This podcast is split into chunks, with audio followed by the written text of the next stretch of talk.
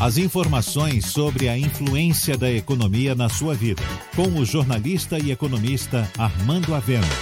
Falando de economia. Hoje, Salvador completa quatro meses de quarentena. É a mais longa quarentena do Brasil, mas está dando resultado. E Salvador já pode flexibilizar o comércio e reabrir a economia. Muitas vidas foram perdidas e elas são insubstituíveis mas os indicadores mostram que Salvador atingiu o pico da pandemia e que a curva de casos e de mortes está em descenso. O pico de mortes ocorreu em 24 de junho, quando morreram 42 pessoas na cidade. Mas felizmente, desde então, esse número vem caindo e atingiu um platô que estabilizou-se há sete dias consecutivos em 12 mortes diárias. É um dado terrível e significa que 12 vidas estão se perdendo diariamente, mas é um número 71% menor do que no dia 24 de junho.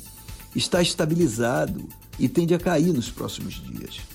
O número de novos casos de Covid na cidade, que já atingiu mais de 1.500 por dia, caiu a menos da metade nos últimos sete dias.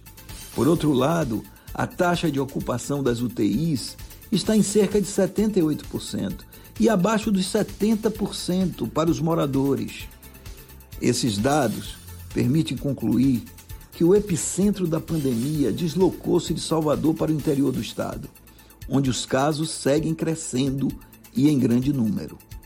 Esses dados permitem dizer também que Salvador está pronta para dar o start 1 da fase de reabertura da economia desde que obedecendo a todas as restrições estabelecidas nos protocolos definidos pelo Estado e pela Prefeitura. A fase 1 precisa ter início imediatamente, não só para que a população possa se acostumar ao novo normal, mas também para que a cidade não fique dividida em duas. Hoje, Salvador está dividida em duas. Uma parte da cidade que se mantém em quarentena e a outra, a dos bairros da periferia, onde lojas e serviços funcionam, e das grandes lojas de supermercado e material de construção, pontos de enorme aglomeração, onde não se vende apenas artigos essenciais, mas alimentos, móveis, eletrodomésticos e tudo mais. É verdade que a decisão de retomar as atividades é difícil para qualquer gestor. E o prefeito Assemineto preocupa-se em não repetir o abre e fecha verificado em outros locais.